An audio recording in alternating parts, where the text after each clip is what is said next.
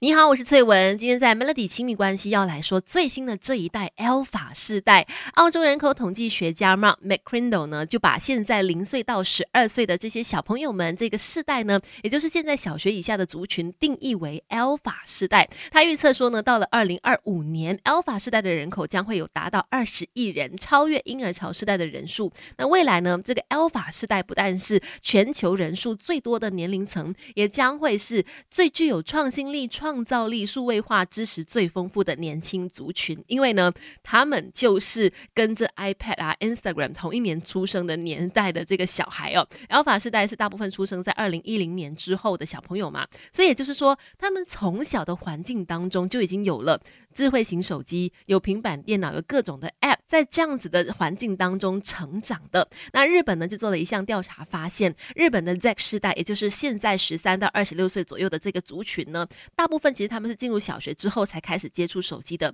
但是 Alpha 世代有超过三成哦，是在一到三岁的幼儿期呢，他们就已经开始接触手机了。这表示什么？有哪些好处跟坏处呢？等一下跟你聊更多。教养小孩学问多，Melody 亲密关系。一起学更多。刚才我们说，现在零到十二岁的小朋友呢，专家把他们定义为 Alpha 世代，另外呢，也被称作玻璃世代。为什么？因为这些 Alpha 世代的小朋友们呢，看了很多三 C 的玻璃荧幕，那他们在看玻璃荧幕的这个几率呢，是比其他年龄的小朋友还要。多很多的，所以也被称为玻璃世代哈。那刚才有提到日本的一个调查研究发现说，Alpha 世代有超过三成的小朋友哦，他们是在一到三岁的时候呢，就幼儿期的时候已经在开始接触手机了。另外，他们这个调查也发现，十一岁的小朋友当中呢，有超过六成有自己的手机；九岁的小朋友当中呢，已经有百分之十四曾经用过电子产品来拍影片上传到网络上。所以呢，比起 Z 世代，Alpha 世代是更加懂。懂得使用智慧型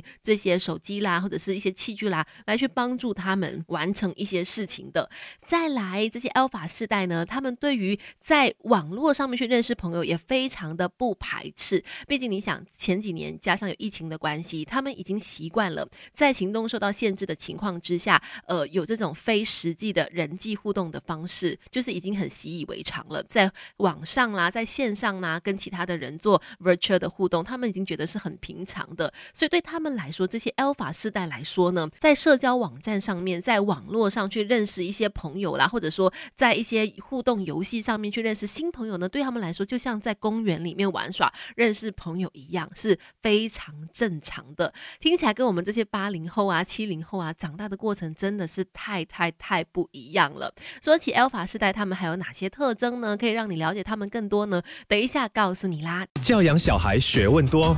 的亲密关系，一起学更多。你好，我是翠文，今天继续在 Melody 亲密关系呢，跟你一起多了解关于 Alpha 世代，就是现在零到十二岁的这群小朋友们。根据日本的研究呢，他们就是发现说，Alpha 世代的这个族群呢，有一些特征的，可能你也可以来听听看，在你的小朋友身上有没有发现这些特征呢？第一个就是他们对于呃事物的兴趣通常持续不久，因为一直不断有新事物发生嘛。现在这个时代变化很快。所以 Alpha 世代呢，对于某些事物，也许它产生兴趣了，可是它持续的时间不会太久。再来呢？呃，像我们现在啊，是属于 Y 世代的族群嘛，也就是三十到四十岁的这个世代呢，我们是习惯从 Google 上面去找寻资料的。那比较年轻的这个 Z 世代呢，他们是倾向在社群媒体上这个社交网站上呢，用 Hashtag 来去找东西的。来到 Alpha 世代呢，就更加进一步的简化为干脆不要查了。什么意思呢？因为 Alpha 世代呢，他们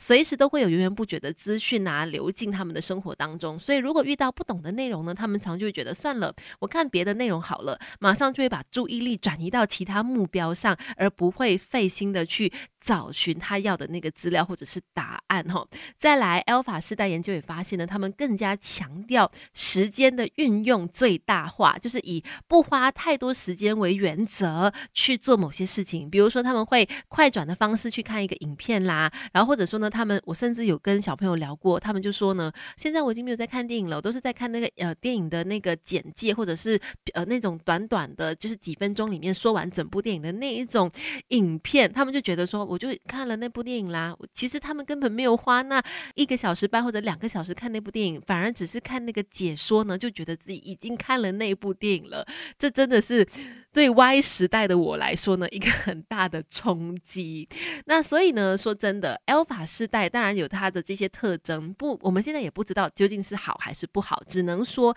现在的小朋友呢，他们的生活当中也许会跟我们相比，会少了很多实际的无感体验，可能会少了很多真实人类的这个呃互动啦，或者是这个人际上面人际关系的培养啦等等，可能会少了这些的乐趣。但是呢，放在一个好的角度去想的话，呢，你会发现 Alpha 时代呢是更加具有创造力，会更有创新力，然后在呃可能在数码啊数位上面的这个知识呢，会是比我们多更多的。